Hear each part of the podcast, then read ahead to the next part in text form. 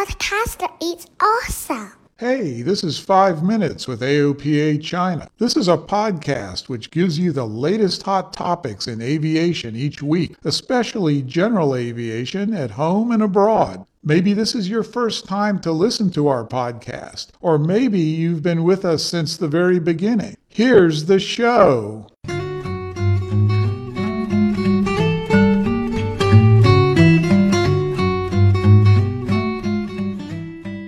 Hi there, this is 5 Minutes with AOPA China, episode 55. I'm Nick. Today is a special day because it marks that 16 days later we will be in Oshkosh. Yay! EA Air AirVenture Oshkosh, the big event of the year, is coming up. Right. Pretty quick, I think. Yes, that's why I'm so busy these days. I scan loads of information about AirVenture and rehearse the journey again and again in my head to adjust my itinerary so that we could visit as many places as we can. As a first time visitor, am I overdoing it? No, not at all. Although that event doesn't start until the end of July, specifically July 22nd to the 28th, mm-hmm. you have to start the preparation month in advance. First and foremost, as a Chinese citizen, you will need a visa to visit the US. Remember to apply for an invitation letter on EAA website, which is a great help in applying for the visa. yes, my visa application was full of twists and turns. You know, I was undergoing administrative processing for more than a month until my visa was issued. well, a big congrats, you get it eventually, right? Yeah, good news. Visa is the premise of the whole trip. With the visa in hand, you are able to book air tickets, reserve hotel rooms, and rent cars. Reasonable prices evaporate a month ahead of time, so the earlier the better. Just imagine, during the week of the event last year, it attracted over 600,000 attendees. It was a Disneyland of aviation. Right. So, how to go there? Most participants like us, we do not fly ourselves or ride in light aircraft to the show. We simply flood airlines into the nearby airports like Appleton, Green Bay, or Chicago, which are blessed with car rental systems. We can rent a car and drive the car from airport. Right. However, to capture the true flavor of Oshkosh, try to arrive in a light airplane. So, if you're a pilot, you happen to be in the US and own a light aircraft, or rent one if you don't own one, you should probably do it. And that's why the event is also called Fly In. That will be awesome. Right. But does it cost a lot? Um, I don't think so. Federal aviation regulations allow passengers of private non commercial pilots to share the cost of a flight. Wow, The- great. right, I know. The local EAA may have a list of pilots in the area looking to cut the cost of flying to Oshkosh by taking a passenger or two. In the days leading up the show, Oshkosh will become the busiest airport in the world.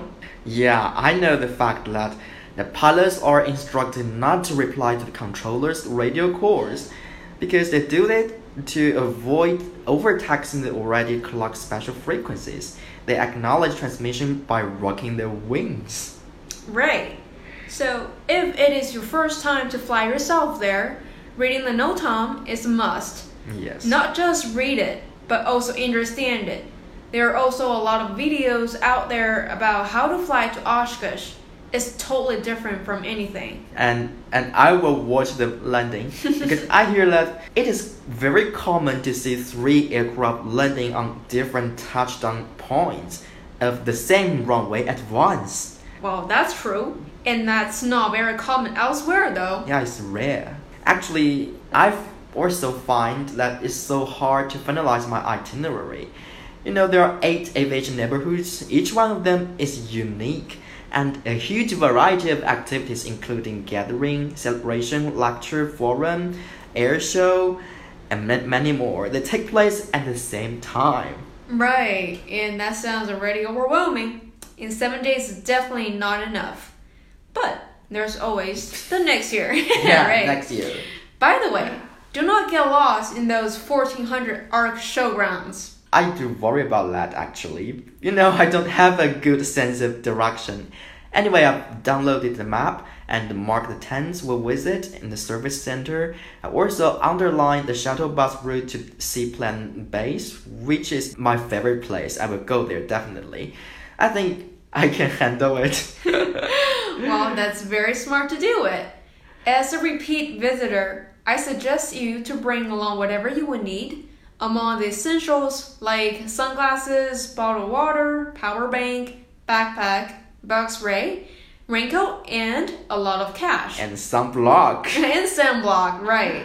You will need these things because Wisconsin's midsummer weather is highly changeable, boiling during the day, cold at night, maybe spiritually, soaking thunderstorm at a moment's notice.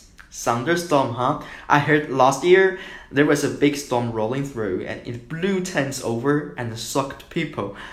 Is that just part of the experience? You're right. Every year there's a thunderstorm, and every year tents get blown over. really? Oh, I think that must be the hardest part. But I'm ready for that. Well, um, the hardest part for me will be leaving. Even though your feet will be arcing, your face is sunburned, and your money will be all gone, you will be reluctant to leave the ground. It is the place where you can see everyone, get tuned into everything that's happening. So at least once, you've got to do Oshkosh. Yes, and I will go there this July. Are you going to Oshkosh this July? Let's meet and explore there together. Right, find us there. And that brings us to the end of today's 5 Minutes with AOPA China. You can always find us on WeChat, Facebook, Twitter, Himalaya, and any podcast platforms. If you'd like to support us, the easiest way is to rate or review us. Tell your friends more about us. So, see you next time. Bye bye.